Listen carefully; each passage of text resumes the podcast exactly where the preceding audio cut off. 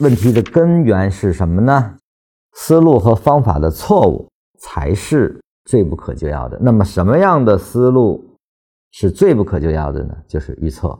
只有预测的逻辑，才能在三千点就开始猜这个顶，而后一路猜猜猜猜猜啊，越涨它越含顶。到了三千六，终于跌了啊！看出来了吧？也不敢进，因为没有到达他所理解的那个所谓的安全，而后又一路上行，所以就眼瞅着，因为他都在预测，他不断的在预测市场，啊，而实际上市场是生长出来的，市场的底是磨出来的，这个磨是个生长过程，在上涨中那个顶的冲击过程中，它也是生长出来的。你能理解市场的生长，跟着市场的运动而运动。这个思路才是正确的啊！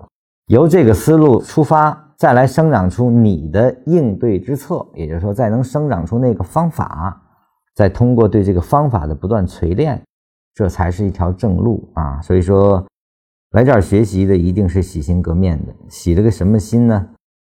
预测的心，对市场真正理解的那个东西啊，就是成为明白人。能明白市场，也能明白自己的能力所在，而后选择你可以掌握或者与你能力匹配的交易手法，而后跟随这个市场，伴随这个市场的成长，让你的资金账户成长，这是唯一可行之路啊！在这条路上，你才可能真正到达你的财富自由的彼岸啊！否则，都是不可救药的啊！这是最根本的问题。